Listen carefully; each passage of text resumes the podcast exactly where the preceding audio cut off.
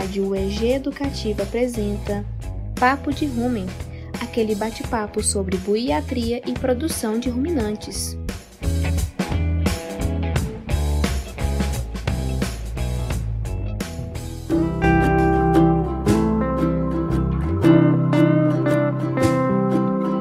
Olá, pessoal! Nesse episódio, iremos ruminar com a doutora Laiane Queiroz Magalhães sobre os desafios do atendimento a campo em ruminantes.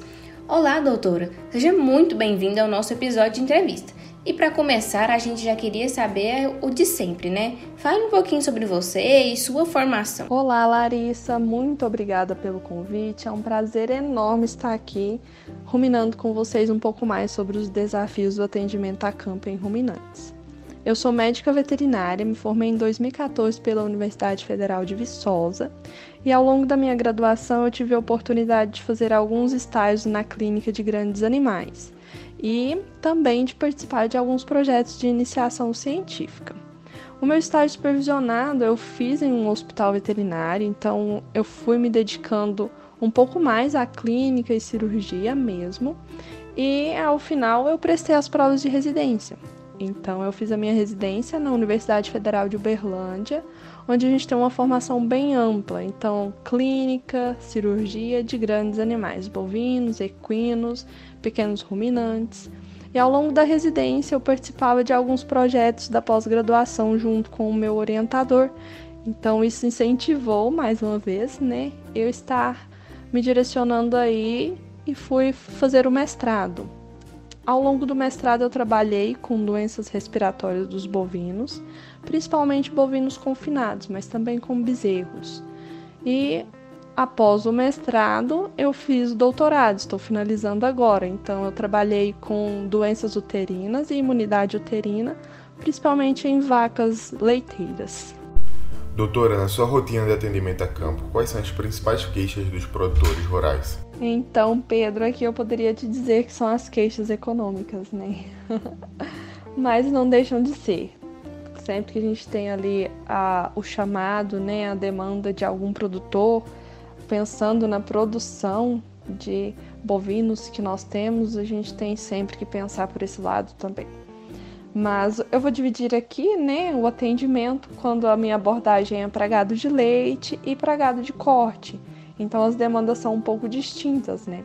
Geralmente em gado de corte a gente tem ali a ocorrência para sermos chamados de alguma coisa mais parecida com um surto, que a intervenção ali, né, toda a dinâmica que se tem dentro da propriedade não conseguiu resolver de forma eficaz.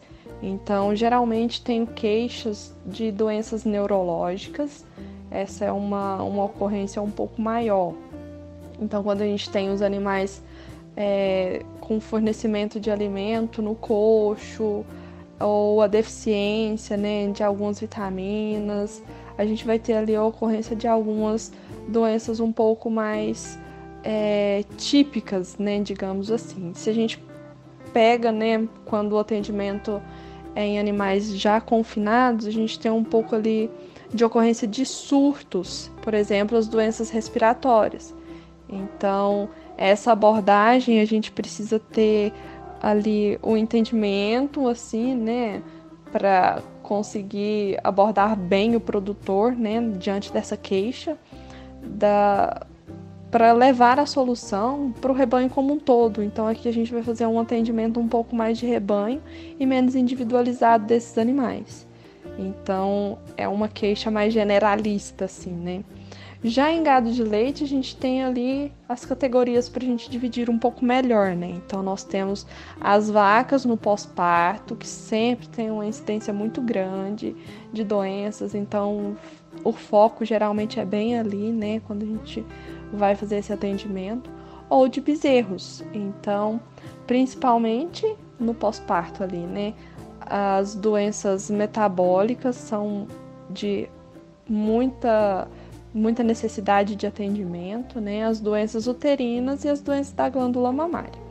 Às vezes, assim, umas questões de casco, né? De problemas podais, mas o manejo já é um pouco assim mais estabelecido também e tem um controle um pouco maior.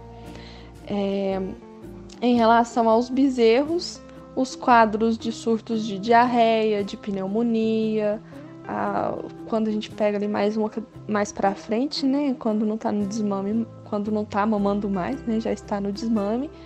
Nós temos às vezes a tristeza parasitária também, que geralmente é uma queixa de algo que está acontecendo, né? Na verdade, a gente vai para fazer a investigação do que está acontecendo, né? E acaba culminando com esses diagnósticos. Doutora, fala um pouquinho pra gente quais são as principais dificuldades vivenciadas nesses atendimentos a campo. Bom, Larissa, para mim a maior dificuldade nesses atendimentos é em relação à abordagem mesmo. Então a gente ter ali, né, aquela percepção de como abordar o produtor, de como abordar o colaborador, né, o tratador, quem está ali no dia a dia com os animais.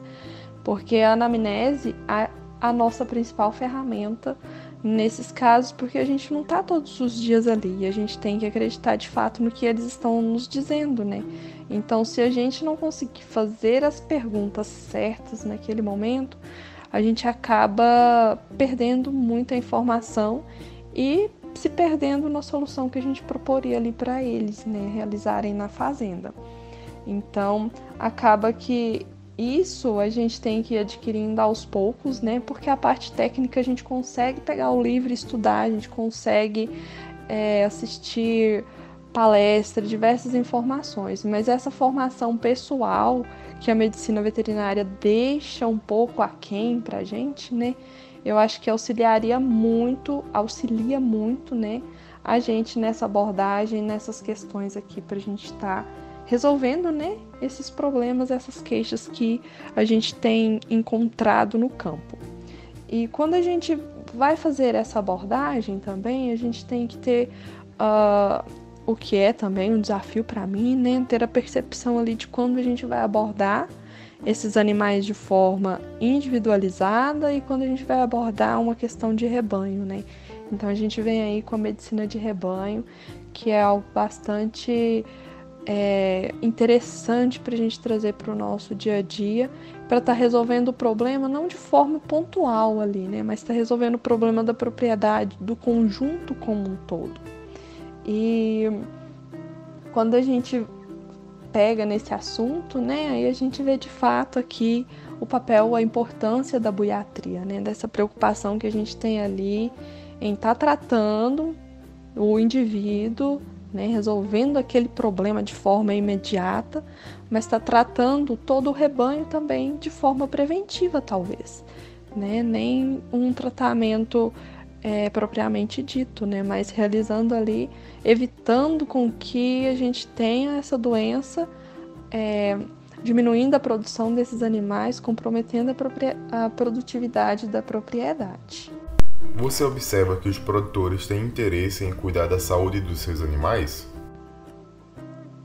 Ah, sim, com certeza. Eles têm total interesse de estarem cuidando da saúde dos animais. Para alguns pode ser pela questão econômica, né, de perdas produtivas que se tem ali. Para outros pode ser mais uma questão de bem-estar, já atendendo a algumas outras percepções que eles mesmos têm. Mas para aqueles que a gente acredita que eles não estão nem aí para os animais, que deixam né, os animais ali, e, talvez passando até uma visão assim de descuido, eu acho que é mais uma questão de informação. Então aí entra nós, né, mais uma vez, os buiatras, fazendo toda essa abordagem generalista de um todo ali a respeito do que é saúde para esses animais, né? Então, um animal que não está doente, ele pode estar saudável, né? Mas não é somente isso. Então, a gente tem um conceito aí um pouco complexo, não vou entrar nesse mérito, né, do que é saúde para a Organização Mundial da Saúde, por exemplo, mas o que a gente precisa, né, fazer para melhorar essa percepção deles a respeito da saúde dos animais é introduzir um pouco melhor os conceitos de prevenção, de por que é tão importante a gente estar tá prevenindo ali. E eu não digo isso só com a vacinação, então a gente ter um cuidado sanitário como um todo, do ambiente, de controle de parasitas. Então, tudo isso pode deixar o animal ali não doente, mas um pouco menos é, capaz de estar tá produzindo o que ele produz. Então, ele estaria num, num momento assim, numa posição ótima para a produção, numa posição ótima de saúde, com poucas intervenções. Então, uma questão de alojamento desses animais, é, de resfriamento, de às vezes a gente acha que são tecnologias assim muito é, exacerbadas, né? Mas uma sombra a gente pode fazer de diversas formas, por exemplo. Então acredito que os produtores estão sim totalmente focados em cuidar desses animais, principalmente da saúde deles, mas eles precisam da gente para estar tá passando essas informações de como fazer isso de uma forma um pouco mais clara. Doutor, e nos casos cirúrgicos, é, você tem percebido, notado que o pós-operatório ele é realizado como recomendado ou às vezes os produtores eles não seguem o protocolo estipulado? Bom, esse seria um gap que nós ainda temos. Então, às vezes, o que a gente precisaria ter é um pouco mais de empatia também.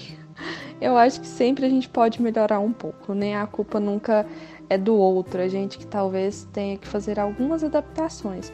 Então, se nós entendermos um pouco melhor o que esse produtor faria, será que se eu passar um tratamento ali que tem que pegar esse animal duas vezes no dia, fazer alguma coisa três vezes ao dia, ele vai fazer? Será que é melhor eu passar um manejo que seja ali também eficaz, né?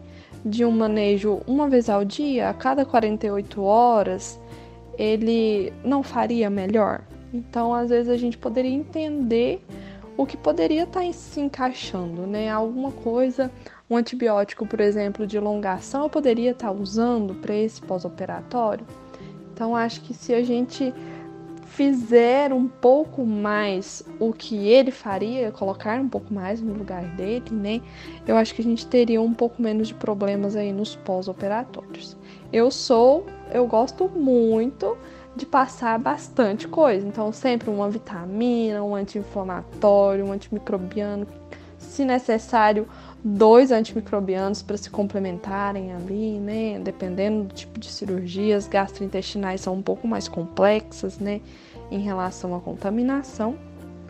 Então, é, se a gente colocar né, esses pontos aí, pesar um pouco isso, eu acho que dá para ficar bom para os dois lados, né? Tanto aquilo que a gente deseja que seja feito, quanto aquilo que será realmente realizado.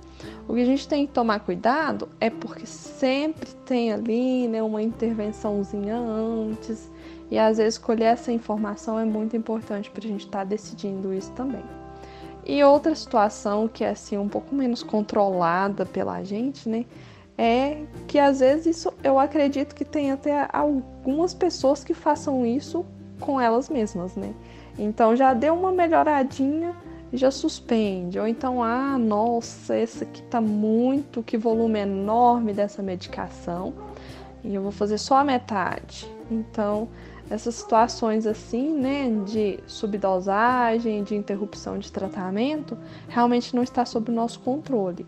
Então, tentar adequar e passar ali, né, o, quais seriam as consequências, né, é o que eu sempre busco fazer no meu dia a dia. Quais seriam as consequências de não fazer, né? Então, perderíamos o nosso serviço, perderíamos o animal, todo o investimento que está sendo feito. Quais as situações que seriam ali um pouco maléficas, né, para a gente estar tá fazendo esse tratamento de forma inadequada, caso ele seja feito. As tecnologias têm favorecido o atendimento e o diagnóstico a campo? Nossa, com certeza as tecnologias vieram para nos auxiliar muito. Quando a gente pensa em exames complementares, por exemplo, um hemograma, algum exame laboratorial, a gente já tem uma visão bem diferente ali, já dá para a gente pegar um, um caminho de diagnóstico um pouco melhor. E se a gente avança um pouco mais, né, já vai para biologia molecular, por exemplo, que a gente não tinha tanto acesso assim há 10 anos atrás, por exemplo. Então hoje a gente consegue ter em mãos isso para a gente estar tá fazendo ali um diagnóstico diferencial e tendo uma, um direcionamento um pouco melhor na nossa conduta ali no dia a dia nas propriedades. E agora mais recente ainda, né, hoje um pouco mais em, em alta, a inteligência artificial.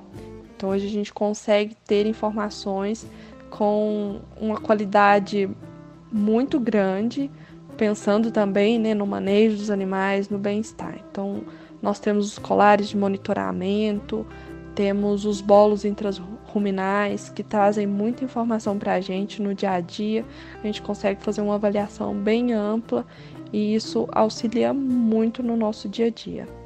Então, acredito que todos nós temos que estar aí, né, capacitados para estar tá acompanhando todas essas mudanças, todas essas tecnologias que a gente tem em mãos e podendo utilizá-las para trazer mais soluções para aqueles que mais precisam, né? Que são os produtores que estão lá no campo e precisam da gente, com a nossa qualificação, com a nossa capacitação, para a gente estar tá trazendo essa melhoria, tudo que eles precisam, né? Uma melhor produtividade.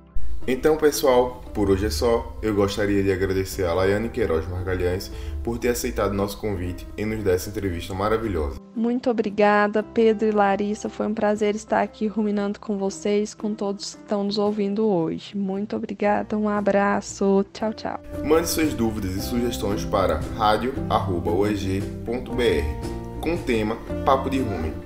Nos acompanhe também pelo Instagram, arroba Papo de Rumen. Um abraço e até o próximo episódio.